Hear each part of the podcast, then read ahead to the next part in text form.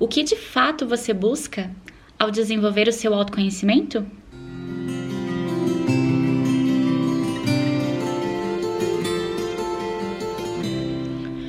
Oi, oi pessoal, como vocês estão? Eu espero que bem. Mais uma semana juntos aqui no nosso podcast Vida Leve Consciente. Estive ausente semana passada, uh, tive uns problemas técnicos aqui, meu computador estava na assistência técnica, mas estamos aqui novamente conversando sobre esses assuntos de desenvolvimento pessoal que a gente gosta tanto.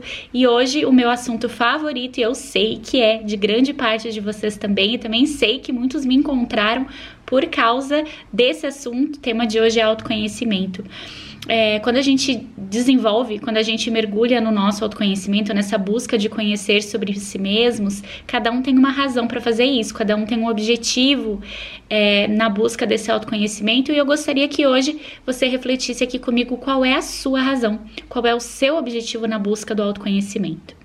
Será que quando você buscou pelo teu desenvolvimento pessoal, mais especificamente o conhecer sobre si, é para buscar uma sabedoria sobre si? É você saber mais sobre si? É você de fato conhecer sobre você? Será que o teu objetivo é ter uma compreensão dos teus padrões, dos teus comportamentos, dos teus pensamentos, do teu modo de sentir, do teu modo de agir? Será que você buscou autoconhecimento para divulgar um status social? Ah, eu, eu, eu trabalho meu autoconhecimento? Ou eu faço análise, eu faço terapia, é, ou eu faço meditação, eu faço yoga né? É, é, muitos desses caminhos, muitas vezes, são muito focados no que o outro faz, eu quero fazer também, porque eu entendo que é bom para mim. E como tá na moda, eu também quero participar disso. Então eu me coloco num status de disso tudo aí, né? E mais algumas coisas também, como algo cool, né?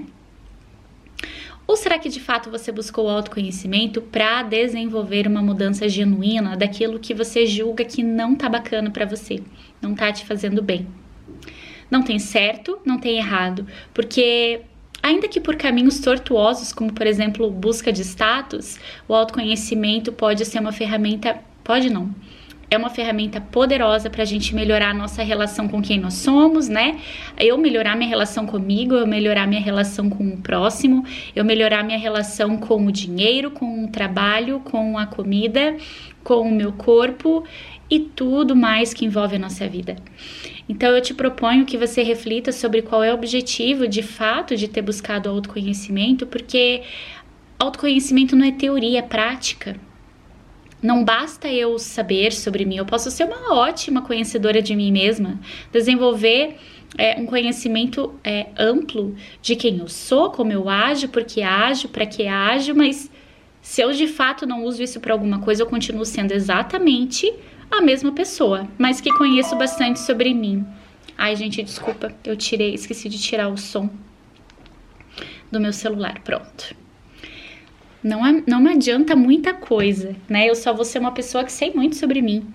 Mas a, a verdade é que o autoconhecimento precisa ser colocado em prática para que de fato faça sentido é, o nosso desenvolvimento, para que de fato, de fato a gente perceba que a gente está caminhando para o lugar onde a gente quer ir.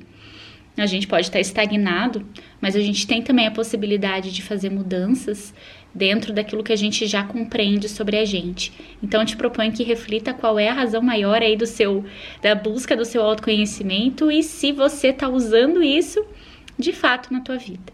Obrigada pela companhia de vocês mais essa semana. Convido vocês para conhecerem também, quem não conhece, as minhas outras redes sociais, o Instagram, é, o YouTube, né? Tenho vídeos lá no YouTube leva sempre o meu nome Roberta Zanata. Um beijo e até o próximo podcast.